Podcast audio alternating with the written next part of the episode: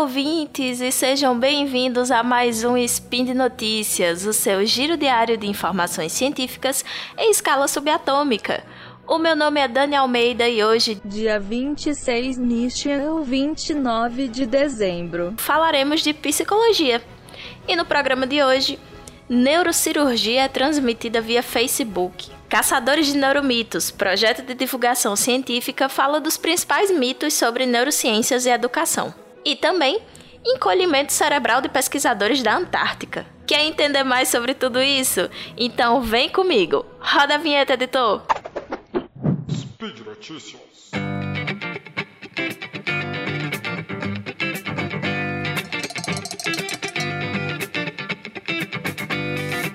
Então, pessoal, com toda essa popularização de redes sociais, a gente sabia que era uma questão de tempo até ter uma neurocirurgia transmitida via Facebook, né? E foi justamente isso que aconteceu. Uma equipe médica lá do Centro Médico Metodista de Dallas, nos Estados Unidos, transmitiu ao vivo uma neurocirurgia da Dina. Gente, desculpa, não vou saber pronunciar o sobrenome dela, mas vai estar o link ali embaixo, vocês vão poder ler. É, e foi feita essa cirurgia nessa moça que ficou acordada durante todo o procedimento e ela tinha uma espécie de massa de vasos sanguíneos que estavam obstruindo o cérebro e faziam com que ela tivesse algumas crises convulsivas. E aí os médicos resolveram né, fazer a operação e conversaram com ela sobre a possibilidade de transmitir ao vivo via Facebook. E ela disse que tudo bem, que estava beleza, ela adorou. E o, o um dos médicos né, que realizou a cirurgia disse que eles estavam bem apreensivos assim sobre mostrar a cirurgia no, no, Facebook, no Facebook Live, até por toda a logística e, gente, é uma neurocirurgia, né? Então, assim, não é uma coisa muito agradável de se ver. E aí, como foi que eles fizeram em termos de logística? Eles não transmitiram realmente a neurocirurgia, né? Então, o que foi transmitido foi o rosto da paciente, porque ela estava acordada e conversando durante o procedimento, o que é comum em, em neurocirurgias, porque os médicos eles precisam certificar que eles não estão mexendo na área errada. Então o paciente fica o tempo todo falando e, e conversando para eles terem certeza que o paciente está consciente. E aí é, colocaram uma, uma uma espécie de paninho, que eu não vou saber, é, eu não sei nem se o termo técnico para isso, mas colocaram um, um, pequeno tapume na cabeça da Dina e é, o que foi filmado foi o rosto dela enquanto ela interagia, né? E aí ela, ela relatou que se interessou muito pela, em fazer a transmissão porque ela achava que isso seria uma maneira de das pessoas serem encorajadas a fazer esse tipo de procedimento que ela fez né? E que as pessoas vissem que não é essa coisa toda, né? Uma neurocirurgia. Quando a gente fala nesse procedimento, é, às vezes assusta. Então, a ideia da Dina e da equipe médica era desmistificar um pouco sobre isso e mostrar como é que acontece, né? Para que as pessoas que tivessem o mesmo problema de saúde é, se sentissem esperançosas e mais tranquilas quanto ao procedimento que é realizado. E aí parece que o, o, intuito foi conseguido, né? A transmissão ela durou 45 minutos e o vídeo ficou salvo, né, lá no, na plataforma depois e tiveram milhares de acessos. E um dos espectadores comentou que assistir é, essa live deu esperança para ele sobre uma futura cirurgia que ele vai fazer, que era bem semelhante à da Dina. Então, né, gente, apesar de um pouco peculiar, mas é interessante, né? Vai que a moda pega. E a nossa próxima notícia é bem interessante.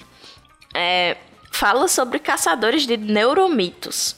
Então, o que danado é um neuromito para começo de conversa, né? Basicamente, é, a gente tem vivido uma época que a gente tem descoberto muita coisa no campo da neurociência no geral e desenvolvimento cognitivo e psicologia e todas essas áreas correlatas. E isso não só amplia é, as perspectivas de aplicação dentro de estratégias de educação e, e inúmeras ferramentas, mas também dá pano para manga para um monte de fake news e um monte de mitos.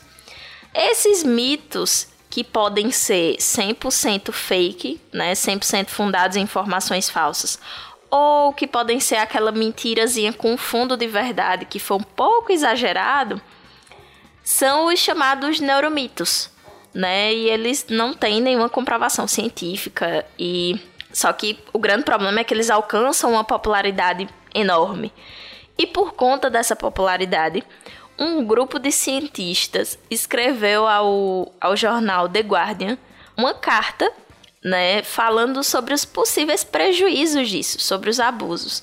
Então, foram pesquisadores que são doutores e professores de instituições como a Universidade de Londres, de Oxford, de Cambridge, Harvard, Columbia. É, eles assinaram essa carta, preocupados né, com o gasto de recursos tanto por parte do governo quanto por parte de, de pessoas privadas, e os possíveis danos que possam acontecer a alunos causados por conta dessas teorias ineficazes dentro da educação, né? E essas teorias elas acabam sendo disseminadas e fazendo muito sucesso porque todo mundo quer uma novidade. E aí quando você coloca que é uma teoria fundada ou que é um método com base neurocientífica, você tem tipo um raio gomertizador, só que da ciência, né? Você é, referenda isso através do conhecimento científico. E aí, é, colocar que algo é supostamente baseado em neurociência deixa aquela teoria, né? Muito mais chamativa. E um grupo de pesquisadores né, liderados por Roberta Ecune e alguns outros pesquisadores, não só brasileiros, mas alguns colaboradores internacionais, criaram o projeto Caçadores de Neuromitos. Esse projeto ele surgiu em 2013 e ele atua com divulgação científica para a população, né, e divulgam livros, fazem palestras, rodas de conversa sobre os mitos mais famosos da área da neurociência e da educação também. E eu trouxe alguns, né, de uma entrevista que eles deram que eu achei muito interessante a gente conversar um pouquinho aqui. O primeiro deles fala sobre ser mais eficaz educar segundo um estilo de aprendizagem de cada aluno. E aí, vocês lembram daquela história que tem algumas pessoas que aprendem mais de forma visual, outras de forma auditiva, é, tem gente que é sinestésico, né? E a partir disso teriam jeitos de ensinar para que essas pessoas aprendessem melhor. Então, qual é o grande problema dessa situação toda? Esses gostos e essas aptidões pessoais, é, eles influenciam a adesão ao estudo. Então, eu posso gostar mais de estudar ouvindo podcast sobre o assunto do que lendo um material sobre o tema. E isso vai fazer com que eu estude mais. Só que o problema é que os estudantes eles são colocados em grupos fechados para se encaixar em determinado estilo, que é o estilo de sala de aula. E essa classificação geralmente é feita a partir de preferências autodeclaradas. Então, eu digo que gosto de estudar e que, que gosto de estudar e que aprendo mais fácil de uma determinada forma. E isso não tem como você comprovar. E a partir disso, e o, o, os pesquisadores eles também apontam que ser exposto a diferentes formas de estudar, sendo elas mais fáceis ou mais difíceis para você, é uma forma de você estimular habilidades cognitivas diferentes. Porque se você só faz tudo de um jeito, você só treina aquilo ali, né? Então, se você só estuda de, de maneira mais visual, né? Lendo, lendo, lendo, você só está treinando aquele método de estudo. E nem sempre, a depender do, do conteúdo ou do que você precise realizar em termos de tarefa, você não vai poder fazer isso. Então, se eu for estudar matemática, por exemplo, dificilmente eu vou poder estudar só lendo, né? E aí, é, os estudos científicos mais sólidos, que, como é o número de participantes, grupo controle, tudo isso, mostraram que essa educação customizada, né, esse estilo de, de cada aluno, não tinha influência positiva no desempenho escolar. Então, nada feito, pessoal. Tem que estudar de vários jeitos diferentes. Outro mito popularzíssimo é aquele que pessoas criativas usam mais o hemisfério direito do cérebro e as mais lógicas usam o esquerdo. E pasmem, isso não tem comprovação científica. Sabe por quê? Porque o nosso cérebro é ativado como um todo para a realização de tarefas. Porque apesar de existir sim essa lateralização né, dos dois hemisférios e que é, certas áreas são acionadas de um certo lado, como a linguagem que é acionada no lado esquerdo, mas quando a gente vai fazer alguma coisa, a gente ativa tudo, porque a gente não mexe com uma área só. Então, por exemplo, quando a gente vai aprender um idioma, entra em ação a parte esquerda do cérebro, que é ativada pela linguagem, mas entra também o lado direito, que controla a parte da atenção. Então, pesquisas feitas com scanners cerebrais mostraram que a maioria das pessoas não tem prevalência de um dos lados do cérebro e que na maior parte do tempo a gente ativa tudo, porque dificilmente é, a gente faz uma coisa só ao mesmo tempo. Então, por exemplo, enquanto eu tô aqui falando com vocês, eu tô olhando pro meu roteiro, eu tô lendo, eu tô processando essa informação, eu preciso ativar meu aparelho fonador. Então, existem várias áreas cerebrais que se ativam ao mesmo tempo, porque eu tô fazendo várias micro tarefas que geram esse efeito final maior, que é gravar esse podcast. Uh, um outro mito é que a ginástica cerebral melhoraria o desempenho das pessoas em provas. Então, esse é polêmico. E aí a gente vê escolas de ginástica cerebral e falam que ah, o cérebro é um músculo, você tem que exercitar, não sei o quê. Não, gente, o cérebro não é um músculo, tá? Desculpa desapontar vocês. E isso é só uma prova de que pegaram uma analogia e levaram ela às últimas consequências.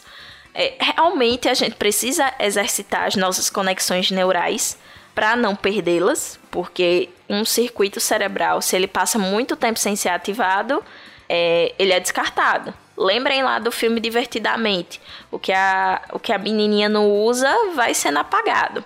E aí a gente realmente precisa exercitar, mas a partir disso, criar uma série de joguinhos e exercícios que vão aumentar a sua capacidade cognitiva, aí já é ir longe demais com uma coisa que não há evidência e nem eficácia, certo? Então, o que é que tem evidência e eficácia? Você procurar se envolver em atividades distintas e criar novos caminhos neurais, novos caminhos de aprendizado, seja aprender uma forma nova de fazer algo que você já faz ou aprender uma atividade completamente nova, né? E a partir daí você iria exercitar os seus caminhos neurais. E a nossa última notícia ela é bem peculiar. É, o, uma pesquisa publicada no New England of Medicine mostrou que exploradores polares que ficaram por um ano e, e dois meses numa estação de pesquisa da Antártica sofreram encolhimento cerebral. Pois é, gente, babado, né? Provavelmente esse encolhimento foi resultado do isolamento e do tédio, porque eles estavam lá o tempo todo, olhava para os quatro cantos, tudo neve. As equipes, geralmente dessas expedições, são muito pequenas, então o contato social é bastante reduzido. E, né, não é um ambiente que favoreça assim muita ativação cerebral, como a gente estava falando anteriormente. E aí os autores do estudo fizeram ressonâncias magnéticas e escanearam os cérebros de oito membros de uma equipe de expedição antes deles irem para a estação de pesquisa, né, na Antártica, e depois que eles voltaram.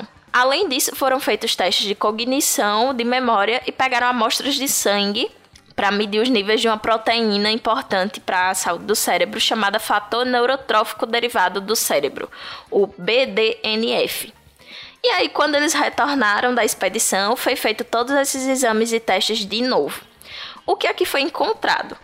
Quando se comparou o resultado, tanto é, a comparação feita com eles mesmos, né, o, o, antes deles viajarem, quanto a um grupo de voluntários com idade e sexo iguais, perceberam que o cérebro dos exploradores parecia ter menos massa cinzenta depois da viagem. E o encolhimento mais aparente foi no hipocampo, que é uma área essencial para a memória e para a cognição. Os níveis daquela proteína lá do fator neurotrófico também caíram durante a viagem e não melhoraram significativamente mesmo depois de um mês e meio do retorno.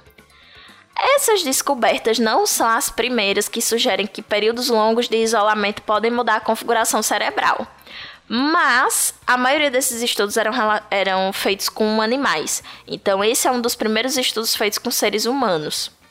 Porém, é, um estudo com oito pessoas é uma amostragem muito pequena, então a gente não pode pegar essas conclusões e extrapolar, né, e dizer, ó, oh, gente, isso aqui vai valer para todo, todo mundo. Esse foi um estudo piloto e bem especulatório, né? Então, não tem como saber, né? Os próprios autores da pesquisa falam que não tem como saber se esses danos cerebrais são permanentes e que eles são provavelmente temporários e que assim que esses exploradores voltarem a um ambiente rico em estímulos e passarem a ser estimulados socialmente e cognitivamente, provavelmente voltem, voltem ao nível anterior, o nível basal, né? Mas é, que é um, um estudo muito interessante que pode servir de, de pontapé inicial para outros estudos que avaliem esses períodos de isolamento por, por tempo maior, né, por longos períodos de tempo, e que é, podem influenciar até, sei lá, viagens para Marte futuramente, quem sabe, né? Que envolveriam isolamento e um tempo de duração ainda maior. Então é isso, por hoje é só. Eu lembro a vocês que os links comentados estão aqui embaixo no post. Você vai lá, deixa o seu comentário, elogio, crítica, beijo, seja lá o que for. E lembro que esse podcast só é possível de acontecer por conta do seu apoio no patronato do SciCast, tanto no Patreon quanto no Padrim e no PicPay. Comam vegetais, compartilhem memes e façam amigos. Um cheiro para vocês e até amanhã!